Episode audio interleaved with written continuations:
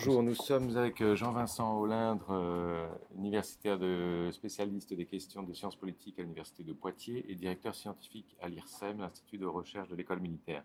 Euh, Jean-Vincent Hollindre, vous venez de publier un livre aux éditions Perrin, La ruse et la force, dans lequel vous brossez un tableau historique de, ces deux notions, comment elles ont été employées alternativement pour parvenir à ces fins sur la scène internationale. Et nous allons parler de la campagne électorale actuelle en France. Euh, quelle place, selon vous, tiennent les enjeux euh, internationaux dans la campagne électorale actuelle? Bah, C'est vrai qu'on ne parle pas beaucoup des questions internationales, mais euh, le sujet, manifestement, si on en croit les sondages, préoccupe beaucoup les Français. On voit que dans, les sondages sur les, thématiques les plus importantes aux yeux des Français, il y a d'abord la lutte contre le terrorisme qui apparaît en premier.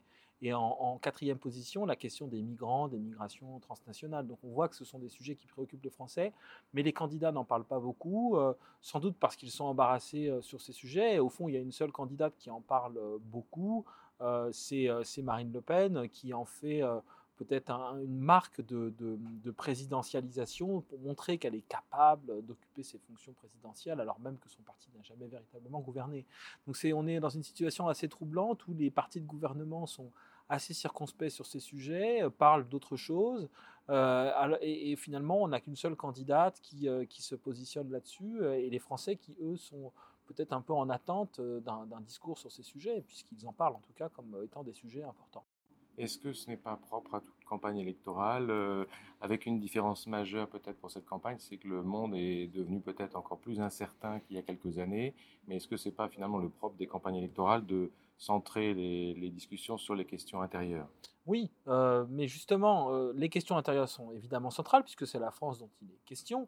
Mais euh, ce qui caractérise précisément la situation internationale, c'est l'interpénétration des enjeux internes et externes. Donc oui, par définition, la campagne présidentielle française parle de la France, mais la France est elle-même insérée dans un espace plus large, l'espace européen, l'espace mondial, et on voit bien que toutes les menaces ou tous les problèmes qui, touchent les Français ont une portée internationale. Donc au fond, l'international est à la fois euh, omniprésent et absent. C'est ça qui est troublant et qui fait que, euh, voilà, bon, il y a aussi le fait que cette campagne, euh, pour le moment, n'a pas véritablement commencé parce que les affaires, les scandales politiques ont occupé plus de place euh, que les, questions et les grands thèmes de campagne, qu'ils soient internationaux ou nationaux. Alors, euh, à ce propos, euh, est-ce que vous pourriez nous dire quels seront, selon vous, les grands défis ou disons les, les, priorités pour le futur président? Si vous deviez en définir trois, quelles seraient-elles?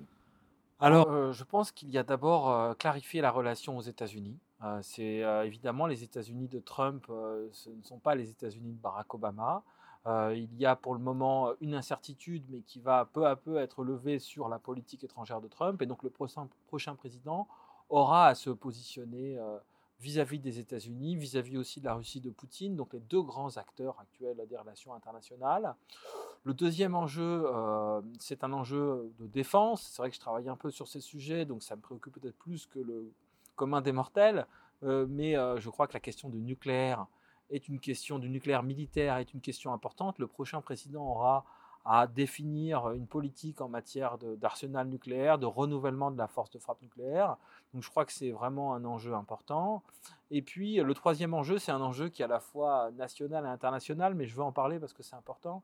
Euh, c'est la question de l'Europe, euh, de la défense européenne bien sûr, de la capacité de l'Europe à se défendre euh, face à de potentielles menaces, euh, mais aussi euh, la question de, l'économie européenne, de l'espace européen comme espace, comme espace euh, supranational, ou en tout cas comme espace construisant quelque chose d'autre que les simples nations réunies dans un, même espace géographique.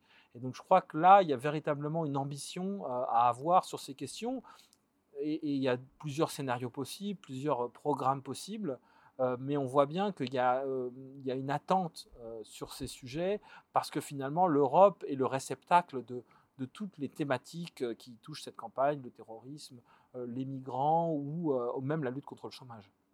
Jean-Vincent Land, merci beaucoup. Je rappelle que vous avez publié aux éditions Perrin La ruse et la force. donc nous allons suivre de près ce que vont dire les, les candidats dans les prochains débats de la campagne électorale sur ces questions. Merci encore. Merci.